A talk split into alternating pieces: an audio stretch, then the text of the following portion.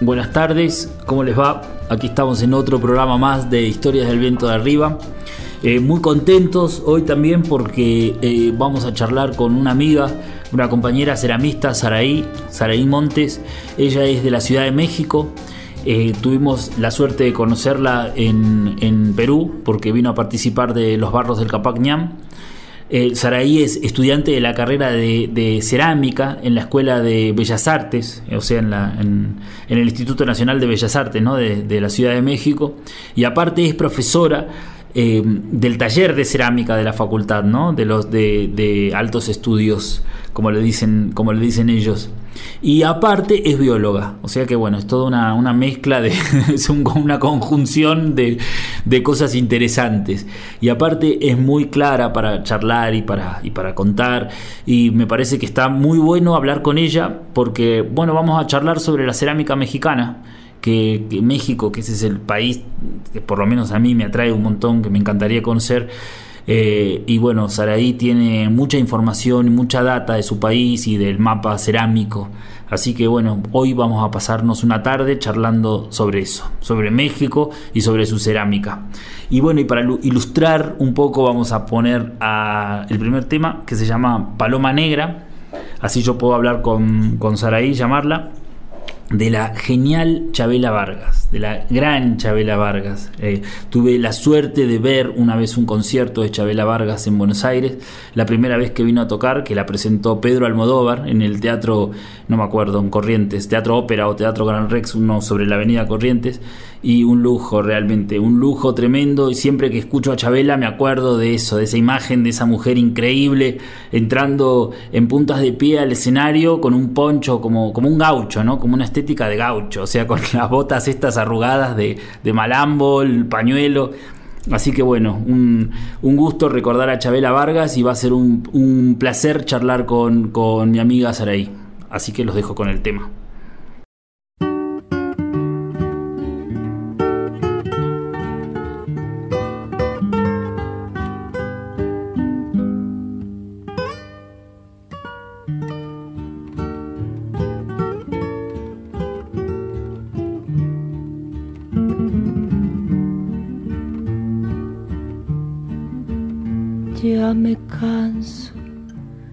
De llorar y no amanece.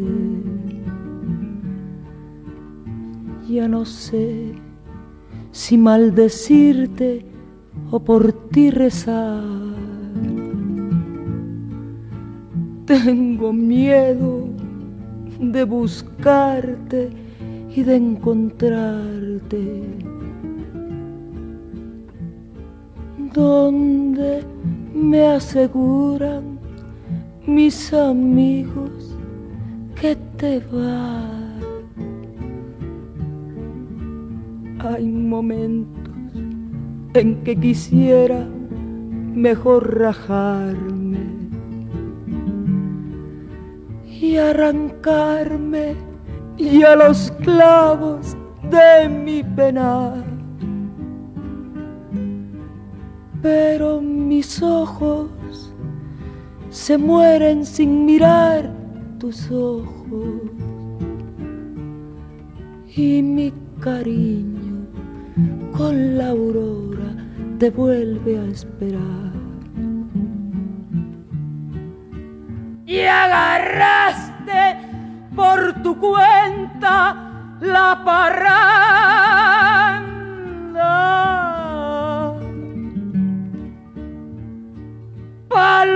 paloma negra, paloma negra, ¿dónde, dónde andará? Ya no juegues con mi honra parandera. Si tus caricias han de ser mías, de nadie más que te amo con locura, ya no vuelva. Paloma negra, eres la reja de un penar. Quiero ser libre, vivir mi vida con quien yo quiera.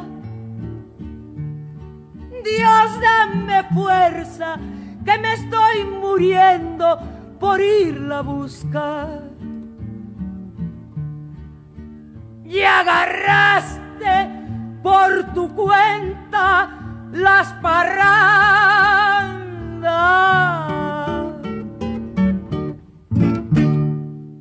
Bueno, continuamos acá con, este programa, hoy dedicado a México y a la cerámica mexicana.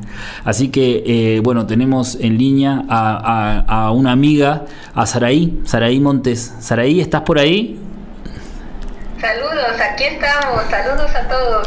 Buenísimo, gracias Saraí por estar ahí, por participar del programa.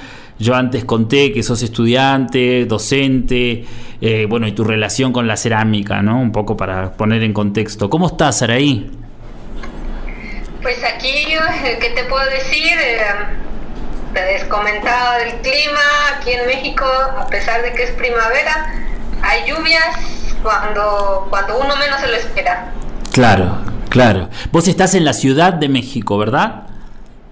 Así es, estamos en el centro de, México, en la Ciudad de México, eh, a la vez en el centro de la ciudad, cerca de un mercado muy famoso de flores acá de, la Jamaica en México. Qué lindo, Saraí, qué lindo. Qué lindo. Y escúchame, Saraí, vos estudiás en la Escuela eh, de Artesanos, o sea, en el Instituto Nacional de Bellas Artes, de ahí de la ciudad.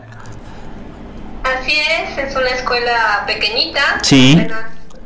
15 estudiantes por generación, pero hay distintas carreras de artesanos, desde de textiles, este, metales y también cerámica.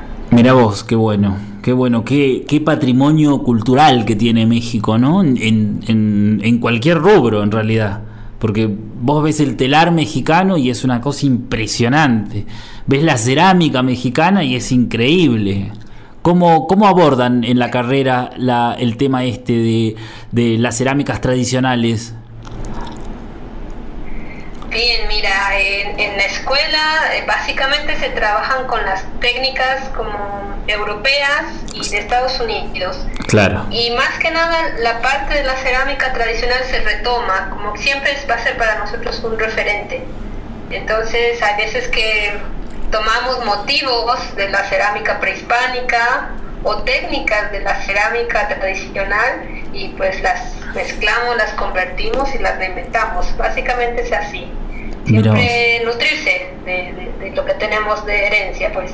Claro, claro, es una, herencia tremenda. Y aparte es eh, cultura viva, ¿no? Claro, claro.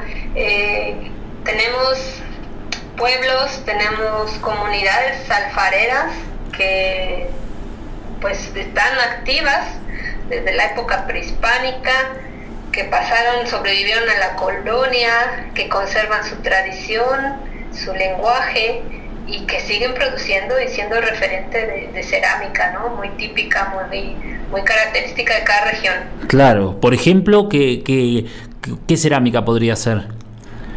¿Qué lugar? Qué... Bueno, pues hablar de cerámica de México, pues hay muchos referentes. Sí. Eh, eh, te quería platicar un poquito sí. de dos tipos de cerámica que son bastante diferentes, bastantes, por, por su técnica y también por su historia. Y la primera era la cerámica de los Reyes Menzontla. Sí. Y la otra es la cerámica que se conoce como de mayólica o de talavera. Ajá, sí. Impresionante Estos también. dos tipos de cerámica, sí, son, están en una misma región que es el estado de Puebla es un estado como muy céntrico y está en medio de la capital y, el mar y el Golfo de México. Entonces es un sitio de paso, desde la época prehispánica mucho comercio y en la colonia aún más. Entonces en, este, en esta región podemos encontrar estos dos tipos de cerámica muy diferentes. Miramos. La de los Reyes Menzontla sí. es hispánica totalmente. Desde la obtención del material, y desde el acabado también. Es un acabado bruñido, sin, nada de esmalte. Todo el brillo es pues con este frotar, ¿no? Continuo. Impresionante. Se mata con una capita de cera de abeja. Y le- eso le hace más intenso el brillo. Y el, y el quema es quema el abierto, claro, el barro local, es bien indígena, nada ¿no? de, de decorado. Nada de decorado. Como se hacía en la época prehispánica. Impresionante. ¿Y sabés cómo se logran esos bruñidos? Porque yo estoy viendo acá imágenes de la cerámica Metzontla, que se los recomiendo a la gente que lo googleen. Se llaman Los Reyes Metzontla, eh, para, para buscarlo por Google. Eh, ¿Tenés idea de la técnica, de cómo es? Porque estos, estos bruñidos son impresionantes. Es como un espejo. Claro, sí. En México hay varios tipos de cerámica con, con, con ese acabado tan terso, tan Sí. brillante. Y sí, básicamente es que um, se utiliza la mezcla del barro con una con un material local que es como un talco, es decir, una arcilla muy fina, y Sí. se hace un engobe. Mm, Con el engobe se bañan las piezas aún un poco frescas y se dejan secar y antes de que sequen completamente se empieza la- la- el pulido, el friccionar con una piedrita muy, muy, muy, muy lisita y son horas de estarle trabajando claro. y al final, un poquito antes de acabar, se le pone la capita de... de- de- su- se- se mezcla un poquito la cera con un solvente y se mete rápido y se vuelve a bruñir. Se Impresionante. acabó. Eh, Impresionante. Se alcanzan brillos realmente muy, muy, muy, muy notables. Sí. Y además, como el color de esta zona es un color café oscuro, pues uno los ve y realmente parece que son piezas de chocolate. Claro, ¿no? Increíble. Son piezas muy tersas, muy cálidas, este, muy ligeras, este, muy antojables al tacto. Bellísimo. Y Ya trabajan dependerá del engobe, pues es el acabado del color. del color, claro. ¿Y, y trabajan el torno alfarero o es todo a mano? Mm, fíjate que el torno eh, se utiliza lo que se llama el torno lento. Ajá. que pues fue inventado desde, la, desde los egipcios, que es básicamente unas basecitas con un poquito de, de pico en el centro y con la misma mano y con el mismo trabajo se va girando. Claro, claro. No hay torno de pedal, por ejemplo. Claro, claro, No, claro, una torneta. este, Con el torno lento. Claro, mira vos, qué interesante, qué bueno. Y la quema también a cielo abierto, ¿no? Como vemos en toda Latinoamérica el mismo tipo de horneado, ¿no? A cielo abierto, Sí, con... claro. E- Eso es algo buenísimo. Acá en Argentina también se, en la actualidad se sigue haciendo quemas a cielo abierto. Tam- Sí, ahí se utiliza mucho el rastrojo, los pastos, este, las, las ramas secas. Sí. Reyes Menzontla están en una zona muy seca. Ajá, realmente casi un semidesierto, muy bonito, muy bonito, lleno de cactáceas, qué y una lindo. variedad de animales muy, muy notable. Y de todos modos se, se hacen de, de- de las ramitas y de lo poquito que pueden quemar, incluyendo las pencas de maguey, Ah, claro. si las ubiquen allá en Sí, Argentina, claro, ¿no? sí, sí, sí, sí, hay, ¿Tan hay. son? Sí, Ah, pues esas pencas se secan. Claro. Son parte del combustible para, para la quema. Entonces ahí, ahí el reto en los Reyes Menzontla es conseguir combustible, cada vez a veces más escaso. claro. Pero Sabe- sigue haciendo a cielo abierto. se sigue haciendo a cielo abierto. Acá en Argentina, por ejemplo, donde, donde, donde yo vivo, aquí en San Carlos, en la provincia de Salta, hay magueys también. Y en el cerro, por ejemplo, en San Lucas, que es un, un paraje que está a 11 kilómetros del, del pueblo donde vivo, en la montaña, eh, las casas, como no hay, eh, digamos, tierra como para hacer adobes, para fabricar, las casas son hechas de piedra y los tirantes de las casas, digamos, para, para sostener el techo, son hechos con las vigas de maguey. O sea, con esta, esta flor que larga el maguey, este, que se arma, se hace como una madera dura, ¿no? El giote que le decimos acá. ¿Cómo le dicen? El giote. El giote, mira vos, claro. Giote, sí. Sí, es como un palo. Es ¿no? como un Eh, palo, claro. ¿no? Claro, claro, claro. Mira qué bueno. Esa también se utiliza en México. Sí. Esa se utiliza también para escultura. Ajá. Esos giotes. Ah, Se tallan y quedan también muy lindas. mira vos qué bueno, qué bueno. Así que esto es en el, esto es en Puebla, que es como una provincia, Puebla. Sí, este es una, una un pequeño estado de México. Sí. Al sur de- del estado de Puebla. Y por el otro lado tenemos en la capital del mismo estado. Sí. Este estado es muy, muy valioso a nivel artístico, cultural, por, porque tiene mucho herencia colonial. Claro. Entonces en la capital Es de hecho un, un estado declarado patrimonio eh, mundial por su arte barroco. Ah, mira vos. La capital mundial del barroco, Puebla. Mira vos. Entonces, en ese estado, ya en la capital, es donde llega la cerámica española. La cerámica. La cerámica traída ya con las técnicas a la vez heredadas de los, de los árabes. Claro, la, la talavera. Sí, con, exactamente. Impresionante. Llegan los españoles y ven, y ven tanta calidad y belleza de cerámica que le piden permiso a la corona para establecer fábricas de talavera acá en México. La corona se los da siempre y cuando, eh, en este caso los frailes, demuestren que saben la técnica para poder empeñar. Ah. Entonces se van seis años a estudiar a Castilla, a la era de la reina, Mira y vos. después regresan a México. Y entonces fundan ahí en Puebla las primeras, las primeras este, fábricas de cerámica.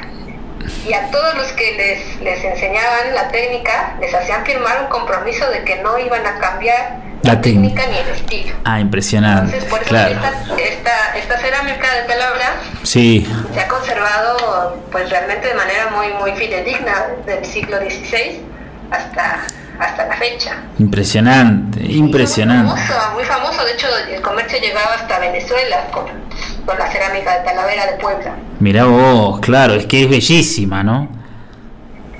Sí, se, se, se caracteriza, si la se ubica blanca, Sí. blanco de fondo, de, de- de un esmalte de plomo con estaño y de decorado el azul cobalto. El azul cobalto, claro, impresionante.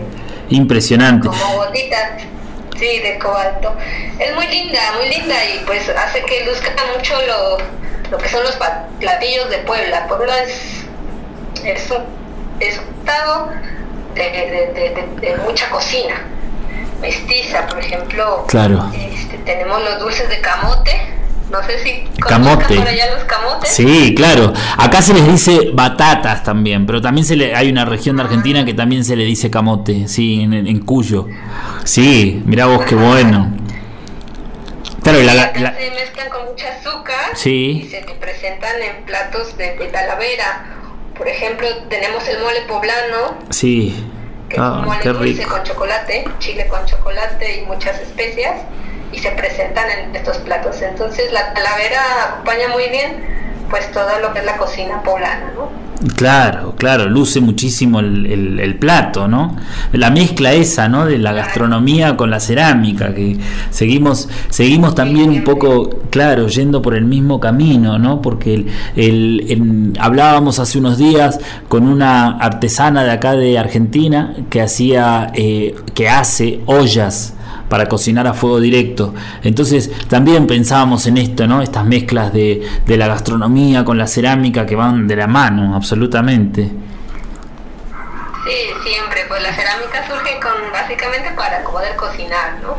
Claro. Y ahorita que mencionas cazuelas, pues para cambiar rápidamente a otro a otra región de, Sí. de cerámica de México. Saraí, escúchame una cosita. Aquí cerca del- Sí, dime. Sí, mira, me gustaría que está buenísimo esto que estamos hablando y me gustaría, si querés, que pasemos un tema y, y retomamos de vuelta, ¿sí? Claro que sí. Buenísimo, genial. Vamos a pasar un tema, hoy vamos a pasar todos temas mexicanos. Así que el temas que, que me gustan a mí, a lo mejor para no sé, vos me vas a decir si te gusta o no, pero bueno, es un tema de Eugenia León, el eh, bueno, la versión clásica de La Llorona, ¿no? Que me encanta. Así que eh, Ah, claro. ¿Quién no le gusta? claro. Adelante. Bueno, genial. Ahí vamos a pasar ese tema entonces y seguimos hablando con Saraí Montes desde la Ciudad de México. Muchas gracias. Claro que sí. Bye.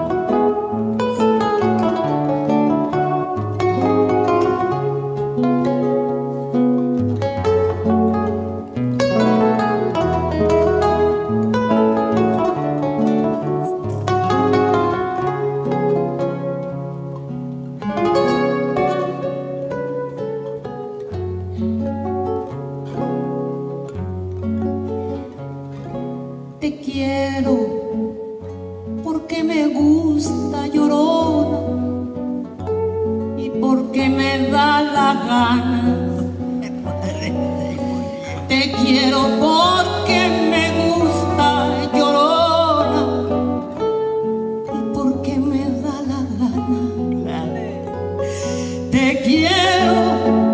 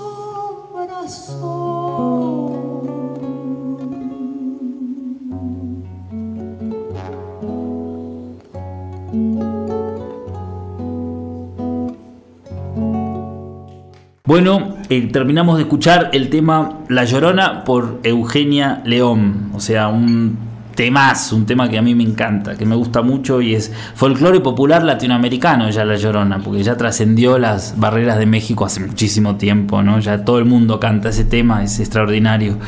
Seguimos acá con eh, recorriendo, haciendo un recorrido del mapa eh, ceramístico de México. Tenemos la gran suerte de tener a Saraí eh, que nos está contando y relatando de una manera muy fácil y amena. Gracias, Saraí. ¿Cómo estás? ¿Seguís ahí? Aquí seguimos. Ah, bueno. Mucho gusto y gracias por la invitación.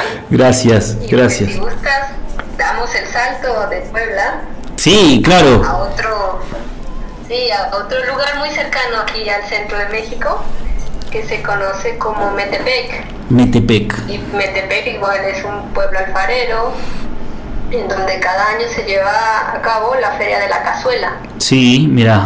Y, y la cazuela no sé qué, de qué tamaño las ubiquen, pero aquí en Metepec casi es como el de las cazuelas más grandes. Entre más grandes mejor, donde pueden caber comida para todo el pueblo. Entonces uno puede caber dentro cazuela. Chu, Y impresionante. no solo las cazuelas, sí, allá también supongo que tienen cazuelas enormes.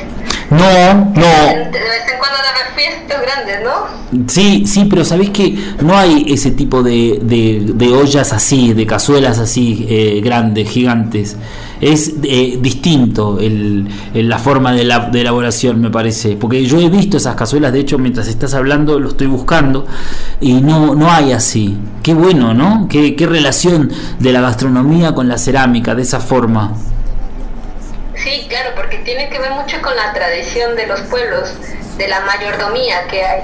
Haz de cuenta que cada año una familia eh, hace una fiesta al patrono y da de comer a todo el pueblo. Claro, Entonces se requieren cazuelas de gran tamaño Claro. para alimentar, ¿no? Para hacer un mole, para hacer un asado ahí o cualquier otro, un pozole, que es acá también muy típico. Entonces sí, son comunes las cazuelas enormes. Y también en ese sitio Metepec sí, es un barro un poquito, es un barro de hecho complicado, un poquito, un poco plástico. Entonces lo que idearon los artesanos es buscar plantas de la región y le, le integran una especie de fibra vegetal que crece, de, de una planta que crece en el lago que está cercano a esta zona. Y eso ya le da plasticidad o la mejora. Y con eso hacen mucho pastillaje y precisamente construyen los famosos árboles de la vida que Mm, son espectaculares. estructuras a base de arcos en los que se insertan pequeños este, figuritas hechas con, con molde generalmente con pequeños moldes de yeso y se hace con un pastillaje pero insertado con alambre y, y- Impresionante, son este- hermosos. Este, este tipo de artesanía es mucho de la, del ingenio de los frailes para poder convertir a los a los mexicas, a los aztecas, a los prehispánicos al catolicismo, porque sabiendo que les gustaba el manejo del barro, la artesanía, pues les dan un motivo para, para poder trabajar. Entonces les dan el génesis como tema de, de- de- de su trabajo y bueno, ya después de la colonia México es como que se desborda y manda el génesis a segundo plano Claro. y empiezan a hacer temas variadísimos. Te comentaba que pueden ser este, películas, pueden ser cuentos. Claro, claro, claro. La misma del país. Claro. Infinita la, la diversidad de temas a partir de, de- de esta artesanía de- del árbol de la vida. Impresionante, imaginería, ¿no? Esa, esa cosa de la creación espontánea del pueblo. A mí me parecen tremendos esos, esos árboles de la vida. Sí, y además retoma mucho, eh, mucha artesanía, no solo del Metepec, eh, la figura de, de- las calaveras. De las calaveras, claro. Las sí. En ¿Qué? México la calavera, bueno, como que desde la época prehispánica era muy presente. Claro, Para, al principio para evitar la llegada de los extranjeros, para como darles temor. Se Claro. generaban unas, unos como, como, como muros con cráneos. Impresionante. la gente que se había, habían sacrificado, que habían conquistado Claro, de los, de los que habían apresado, pues se ponían en la entrada de, los, de los centros de las ciudades para amedrentar y para dar miedo. Pero, pero posteriormente se toma como algo alegre, de hecho, y, y se transforma en la cerámica de manera igual infinita. Puedes impresionante. encontrar calaveras haciendo de comer, calaveras este, echando el comal, la tortilla del comal, Impresionante. calaveras como haciendo un carro. Claro, en la vida de cotidiana. No, es increíble, es increíble. Y el Día de Muertos, qué importante, ¿no? En México también. Esa, eso, ahora que Claro, nombras las y, calaveras. Pues ahí es cuando todo, todo se, se exacerba. El Día de Muertos es una fecha muy importante. Eh, no solo en la artesanal, sino la comida este, y los altares. Y los altares, claro. altarito de barro. Eso, la cerámica está presente también en... Claro, está presente la cerámica en los altares, en esa, esa cosa ritual. Claro, sobre todo los saumerios. Claro. Se utiliza mucho acá Sí. quemar incienso Ajá, en esas fechas y entonces pues sí, los saumerios de igual muy muy muy abundantes y también desde la época prehispánica muy muy elaborados pueden ser muy bonitos. qué bonito, qué lindo, cultura viva. En México el Día de Muertos es cultura viva, ¿no? Claro, y que se está reinventando porque ahora lo que antes fue el trabajo de un grabador que fue José Guadalupe Posada, Sí, claro. era un grabador que, que, que el que creó la Catrina. Bueno, pues ahora las Catrinas ya están en los rostros de las personas, ¿no? Ahora se acostumbra que las muchachas y, y los muchachos también se dibujen Impresionante. una Catrina, una calavera en el rostro y, y se anden así, ¿no? Qué bueno, mirá vos, qué bueno, qué bueno. Y eso Qué es bueno. nuevo, eso no tiene más de 5 o 6 años. Mirá, eso es nuevo. Sigue, sigue en constante cambio la tradición. Qué bueno, qué bueno. ¿Y, y cómo continuamos con la cerámica entonces? ¿Seguimos? Pues dejamos Metepec Sí, y nos damos otro saltito, un estado que es Jalisco, Jalisco. que, que es Jalisco pues es famoso por sus charros, ¿no? Los charros. Las, las películas de, de los charros cantores, Claro. de Pedro Infante, de Jorge Negrete. Es Claro, mucho en ese contexto de las haciendas, claro. del ganado y, y del mariachi, ¿no? Ahí es la cuna del mariachi. Mirá vos, También es claro. la cuna donde se destila el tequila Uh, claro. y de... Sí, ya con eso ubican... Ya está, no, está bueno porque das una descripción perfecta del bueno, contexto. Ahí en Jalisco hay una tradición también muy variada, Sí, muy similar a la de Puebla, el del barro bruñido, pero a diferencia de la Puebla que no tiene decorado, aquí en Jalisco, bueno, es un decorado muy, muy, muy elaborado, con unos pinceles muy finitos, casi, casi un hilo, con los que se hacen líneas muy finas para generar un acabado que le conocen como petatillo mirá vos. o muchos puntitos, casi igual pequeñitos, para acabar toda la pieza cubierta de puntos. Y también muchas figuras de animales de la región, aves, este, venados, caballos, Claro, y también con el, el famoso nahual.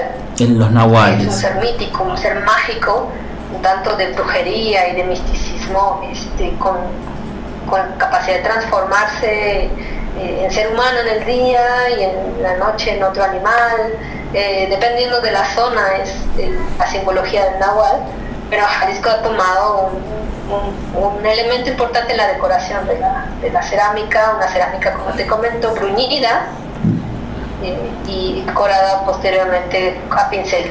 Esa, esa cerámica es increíble, es impresionante. Y esa es la decorativa, porque también tienen la, la cerámica como del día con día. Sí, utilitaria. Entonces, por ejemplo, allá se acostumbra mucho un dulce de leche. Sí, uh, Y no pasa con dulce de leche quemada con azúcar muy rico, como una especie de flan, sí. pero horneado. Ajá, mirá. Y se hace precisamente en jicaritas, en, en- en pequeños recipientes de cerámica. Y lo bonito es eso, porque allá no se usa el, el plástico to- tan, tan extensamente, sino todavía se vende el postre con su recipiente de cerámica. Ah, muy bueno. Muy bueno, muy bueno eso. Qué, qué, qué, qué cosa para imitar también acá. Está buenísimo. Sí, porque, exacto. Y además también hay muy famoso, son los jarritos, Sí, en los que se tomaba, claro, pulque. ¿no? pulque. Uy, qué unos bueno. jarritos en donde, bueno, acá en la Ciudad de México ya se utilizan para cerveza. Claro. En la época era para cualquier bebida este, espirituosa. Sí, Y esos jarritos, igual, se, se, se, se te vende así, tal cual, con la bebida, con todo el jarrito, y tú te llevas el jarrito a tu casa. qué bueno. Mirá vos, qué, cómo utilizan la cerámica. Sí. Claro, muy Esos bueno. jarritos son muy, como es un barro muy poroso, se pueden romper fácilmente. Claro. Entonces aquí se, se tiene la, el dicho, cuando alguien es muy sensible a los comentarios, le dicen, tú eres como jarrito de Guadalajara. Ah, muy bueno. un dicho así, como referente a la cerámica. Mirá vos, cómo está presente la cerámica, ¿no? Claro. Y, este, y ya también para finalizar con la cerámica de Jalisco, Sí. los famosos cantaritos, Ajá. de igual de Guadalajara, de Tonalá, en los que se, es, es un cantarito bastante abombado, de barro casi desnudo, apenas unos pincelados de, de decoración, porque es de mucho uso. Claro, claro. Y arriba tiene como tapadera un vasito. Ah. Son cantaritos para tomar agua. Claro, es- Como, como el barro de allá es porosito, esa evaporación que ocurre va jalando el calor del agua que está en el interior y va, enfriando. claro, se mantiene fresco. Son cantaritos para beber agua fresca con sabor a barro. Qué bueno, qué maravilla, mirá vos. Qué bueno, el pueblo de Jalisco, el, el- el- el estado de Jalisco. Así es, ese es el estado y pues hay mucha, hay de hecho en Jalisco se hace cada año el Sí. concurso nacional de, de- de- de cerámica. Ajá, Cada año se hace un concurso, es muy bonito porque va de todo el país y se dan unos premios bastante, bastante bonitos también económicamente y que ayudan a los artesanos a, a seguir ¿no? en, en su trabajo. claro, como incentivos. Sí, así es. Muy bueno. exponen las piezas, claro está. Muy- ¿Y eso es algo, una convocatoria que hacen a, a nivel nacional, digamos, o es solamente para el estado de Jalisco? Eh, es nacional. Es nacional, ah. Es nacional y tiene varias categorías. Por ejemplo, tiene la de nacimientos, la de Claro. pintura, la de cerámica contemporánea, escultura, este, el barro, la, la cerámica de barro natural, la de engobe, la vidriada sin plomo, porque ha habido mucho, mucho esfuerzo de eliminar los esmaltes plomo con plomo, Claro, por claro. que son. Claro. Sí es nacional, pero, pero muy amplia, muchas categorías. Mirá vos, qué bueno, ¿eh? qué bueno, Saraí. El, el, em, yo quisiera, si vos crees, si podés, el, eh, podemos pasar un tema, así continuamos con el mapa de México, porque está sumamente interesante, está buenísimo. ¿Te parece? Claro que sí, aquí seguimos. Qué grande, muchísimas gracias, Saraí. Vamos a pasar un tema que se llama Tierra Mestiza, eh, eh, interpretado por los folcloristas. Esto es eh, música que nos sugirió acá nuestra compañera Saraí. Está buenísimo para nosotros para escucharlo, ¿no? Es un, es un tema compuesto por Gerardo Tames y es música popular mexicana, instrumental. Y para seguir charlando acá con, con la amiga Saraí. Gracias.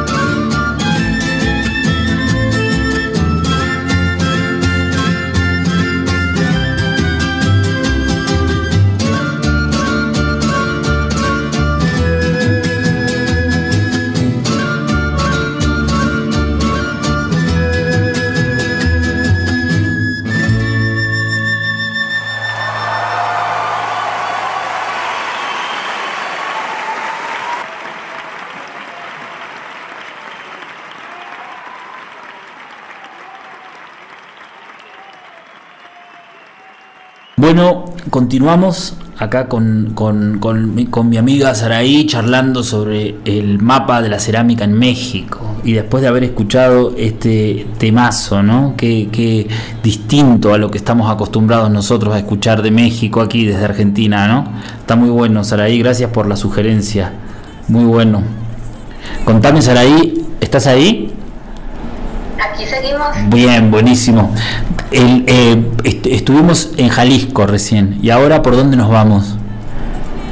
Pues nos vamos a ir, yo creo que a Michoacán. Michoacán. Es otro estado ahí vecino de Jalisco. Es un, un estado muy famoso por sus mariposas. Ajá. Ah, por las mariposas, sí, es De verdad. Norteamérica. Sí, sí, impresionantes. Ah, ahí es un bosque es muy, muy, muy abundante de, de- de estas, de estos animalitos. Y pues claro, por la cerámica. Claro. Ahí hay distintas, distintos tipos, eh, pero se caracterizan mucho por, por el pastillaje. El ¿no? pastillaje, Que es esta mira. técnica en la que la decoración es agregándole pequeños trocitos, ¿no? ya sean bolitas, pellizcos, este, pequeños trocitos de barro y, le- y le van dando forma. Claro. Y después del pastillaje, Hermoso le dan también. una bañada, y además, como siempre digo, bastante barroco los mexicanos cuando se trata de decoración, Sí. con muchísimos, muchísimas bolitas, puntitos, triangulitos, lo que quieras, pero mucho pastillaje. Y luego, por si faltara algo, se le da unos baños bastante, bastante densos de esmaltes, vítreos, eh, ya sea de colores verdes, generalmente son verdes, lo más común, y pero también hay colores como café, café muy oscuro. Alucinante, Entonces claro. son piezas decorativas pues alucinantes porque Sí. es muy- sí, realmente te cansa de ver tanto, tanto, tanto detallito. Igual son como formas de piña, generalmente es como la forma, la forma básica. Piñas de distintos tamaños, de distintos colores y con distinto pastillaje, lo que podemos ver allá. Es buenísimo. Yo lo que le recomiendo a la gente, lo que les recomiendo a la gente si tienen la posibilidad de ir, ir googleando las imágenes, porque yo mientras vos estás hablando estoy buscando y es buenísimo, ¿no? Porque ves las texturas, los colores, las formas, así son súper raras. Es verdad que parecen piñas, eh, es, tienen esa, esa forma así tan eh, orgánica, ¿no? Sí, es extraño, ¿no? Sí. Como, como a alguien o a, o a esta, a este grupo se les ocurrió y bueno, la forma y los colores varían muchísimo ahí en, en Michoacán. Michoacán. Y además de, de su alfarería de, de- de loza, de, de- vajillas, que es muy bonita también, decorada con, con esmaltes, eh, generalmente se da como un, un, un esmalte final, al final, Sí. transparente, que remata todo el color. Muy bonito ahí la, la vajilla de, de Michoacán. Y me doy otro salto para que no Impresionante. para los estados del sur Sí, que también son muy famosos por su cerámica, como son el estado de Oaxaca, Oaxaca, claro, claro.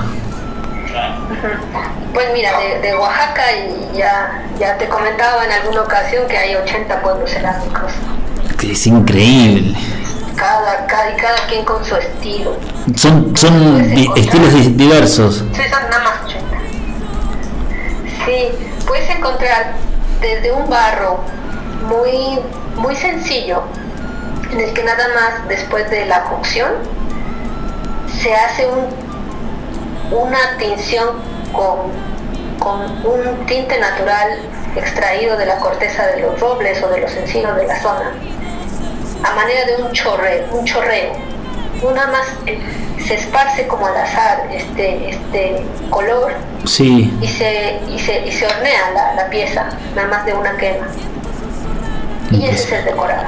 Mirá vos, simple. Y la verdad quedan preciosas. queda espectacular. Sí, yo acá estoy viendo imágenes. Ajá, ese es en, en Santo Domingo, Tonaltepec. Pero también tenemos el barro negro, Sí. Santo Domingo, Coyotepec, que es ese barro más decorativo en el que se trabaja el barro rojo, pero se maneja en una atmósfera de reducción. Claro, Entonces quedan barros este color oscuro, un color negro, y a veces calados, a veces bruñidos, a veces esgrafiados, muy decorativos sobre todo, fin de este barro, muy famosa la, la- la- la cerámica de este tipo, de, de este pueblo, por el, conocido como el barro negro. El barro negro, claro. Es espectacular, ¿no? Los, los, las imágenes que estoy viendo son increíbles, o sea, es, el- en esta zona es Mata Ortiz, no, ¿no? No, No. es- estamos ahorita al sur. Al sur, perdón, no, no quiero, no quiero. El- el que- Si el- quieres, ahorita nos damos el salto. no, no, no, está bien, está bien. Mata Ortiz, que es hasta el norte, hasta lo que le decimos Chihuahua. Chihuahua, claro. Chihuahua, que ya es este de los estados que están en colindancia con Estados Unidos. Con Estados Unidos, en el sí. norte. Y ahí hay una experiencia muy, muy bonita porque allá en Mata Ortiz lo que ocurrió es que había una cerámica prehispánica Sí, que, que- que se extinguió. O sea, los habitantes de ese, de ese sitio dejaron eh, vestigios de cerámica, vestigios arqueológicos de cerámica, pero que se había perdido completamente eh, en las pistas de, de estos pobladores y por ende la pista de la técnica cerámica. Y, y no es hasta, hasta años recientes en las que un señor, un señor que se dedicaba a recolectar madera, Juan Quesada, sí. que en esos caminos largos para recolectar la, la madera, la leña, empieza a encontrar estas guijarros, estos pequeños trozos de la cerámica prehispánica Con los diseños. y se prevé exacto con los diseños. No, los diseños son- diseños geométricos. Los diseños son impresionantes. De hecho, todavía está abierta la zona arqueológica que se llama Casas Grandes allá en Chihuahua. Mira vos. Y bueno, afortunadamente fue don Juan Quesada, porque él tuvo la, la- la idea de, de preguntarse pues si había cerámica, quiere decir que, que en los alrededores había los materiales para generarla, para fabricarla. Claro. Entonces se puso a buscar y encontró yacimientos de arcillas y también yacimientos de pigmentos. Entonces él de manera empírica empezó a, a- a hacer la cerámica, a generar su técnica. Avanzó muchísimo, tanto que, que- yo logró eh, generar una cerámica bruñida con unos decorados espectaculares, realmente muy geométrico, muy uh, orgánico a la vez también. Es una combinación extraña de ese estilo. Es impresionante. Afortunadamente fue visto por, por algunas personas de Estados Unidos que le apoyan y le hacen socio y le empiezan a vender esta cerámica a Estados Unidos. ¿Este hombre sigue vivo, eh, don Juan Quesada? Sí, afortunadamente todavía sigue vivo. Mira vos, qué bueno. y, y heredó la, la, la, la- pues la tradición ya, ¿no? Claro. Generación a sus hijos y a sus nietos y ahora todo el pueblito de Mata Ortiz se dedica a la cerámica. No, es increíble. Pero claro, ¿no? Impresionante. Lo que veo, o, o lo, que, lo que sé también y conozco de la cerámica esta, por los diseños, es que solamente utilizan tres colores, ¿no? Negro, blanco y rojo. cambiado un poco. Ajá. Lo veo desde que es una, una cerámica emergente, este, ha cambiado. Al principio sí seguían los patrones y los colores originales de, de- de la cerámica de, de Paquimé, que era el pueblo que, que se perdió. Eh, era el negro, precisamente el rojo y el blanco. Sí. El fondo cafecito, claro, la cerámica. Ahora ya he visto que utilizan eh, verdes incluso eh, y han ido avanzando a veces con dificultad en la técnica porque de hecho todavía no se logra una cerámica utilitaria como era la de casas grandes eh, solo decorativa pero siguen buscando buscando maneras de, de generar nuevos diseños nuevas formas porque ha tenido mucha demanda sobre todo llamando la atención por su bruñido Claro, es impresionante. Porque también hacen piezas negras, eh, bruñidas así increíbles. También hacen cerámica de, de reducción. Sí, Al principio me comentaba su nieto, que ese sí tuve oportunidad de conocer, este, su nieto que al principio agregaban óxido de manganeso a la, a la arcilla Sí. para dar lugar a, A los negros. oscuro, grisáceo, un grisáceo metálico precioso, la verdad, muy, muy bonito, parecía metal en la pieza. Sí, Pero empezó a generar problemas de salud, porque el manganeso, como ustedes sabrán, pues es un monóxido bastante irritante, claro, tóxico si lo aspiras, ¿no? Claro, claro. La mayoría de los óxidos. Entonces este, dejaron de fabricar ya esas piezas y siguen tratando de, de encontrar maneras de, de darle diferente acabado, porque como son tantos ahora los que fabrican, pues ya cada uno tiene que definir su, su línea, ¿no? su estilo, claro. Qué maravilla el trabajo del señor este, ¿no? Sí, increíble. A, a mí me gusta como historia de, de cómo a partir de una artesanía en la vida de las personas pueden cambiar, ¿no? Claro. Y de un pueblo. y de un pueblo entero, tal cual. No, maravilloso esto. El- eh, quisiera, quisiera que nombremos eh, a un ceramista eh, de México, eh, que vos me dirás dónde está, dónde vive, que es Gustavo Pérez, que es un referente, un tipo impresionante ¿no? de la cerámica contemporánea latinoamericana y, y mexicana en particular. Claro que sí, pues el maestro Gustavo. El maestro Gustavo Pérez, tal cual. Eh, un personaje que todos los que nos encanta la cerámica le admiramos mucho. Claro, Él, él ahorita radica en otra ciudad muy bonita, en el estado de Veracruz. en Veracruz, la claro. Jalapa. Es un estado muy, muy, eh, bueno, la región donde él está, Jalapa, es famoso, Jalapa, por su vegetación Claro, la selva, eso, ¿no? húmeda. Claro. húmeda. Ahí son bosques nublados, muy parecidos a los que se veían, como tuvimos oportunidad de ver en los Andes. Claro, Son bosques nublados, una vegetación muy, muy bonita. Y esta zona es donde eligió. Y ahora, de hecho, eh, hay cada año también en México otro evento que se llama la Bienal de Cerámica. sí. Y ahora se, se movió de la Ciudad de México y ahora está allá en Jalapa. Ah, mira. Y entonces Gustavo Pérez, pues de hecho él fue estudiante de la, de la Escuela de Artesanos ahí en el Imbal, ¿De dónde vas vos? pero yo creo que iba él muy avanzado y, y- y dejó pronto esa, Claro, esa escuela, porque ya había aprendido, bueno, yo creo que él ya sabía muchísimo, claro, tenía mucha más inquietud de lo que a veces las escuelas te pueden, te pueden apoyar. claro. Entonces él, él empezó a generar su, su cerámica, vendía al principio, me cuentan, ahí los mitos entre los ceramistas, vendía piezas utilitarias y encuentra apoyo y encuentra mercado y a la fecha es un referente del diseño, No, y es impresionante. es escu- también tiene esculturas.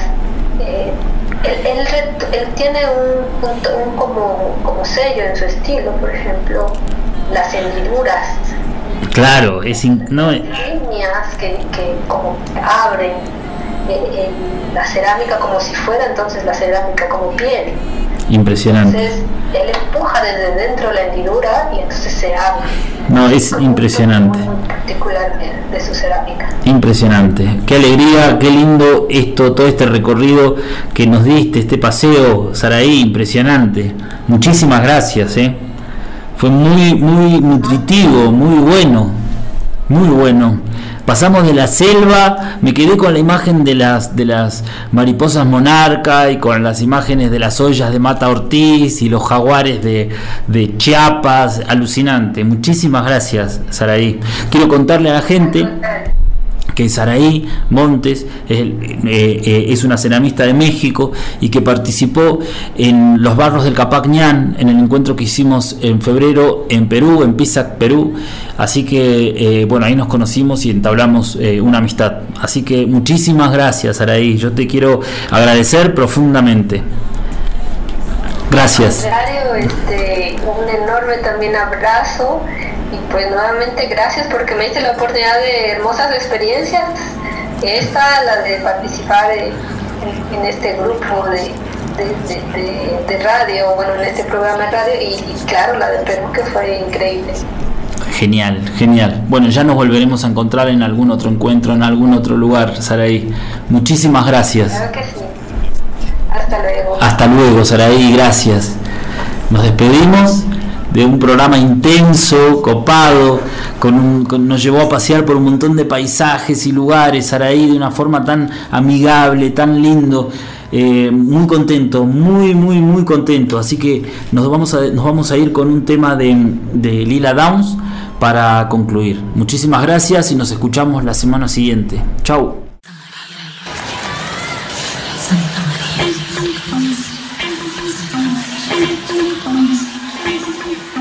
las 3 de la mañana. Dicen que pena un santieto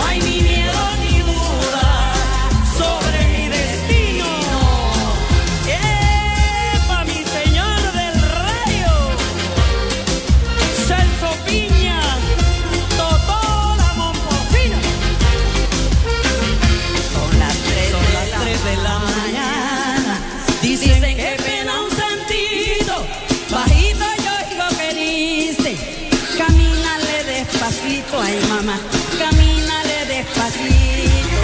Mi sueño me dice no vayas, mis piernas me dicen tan y cuando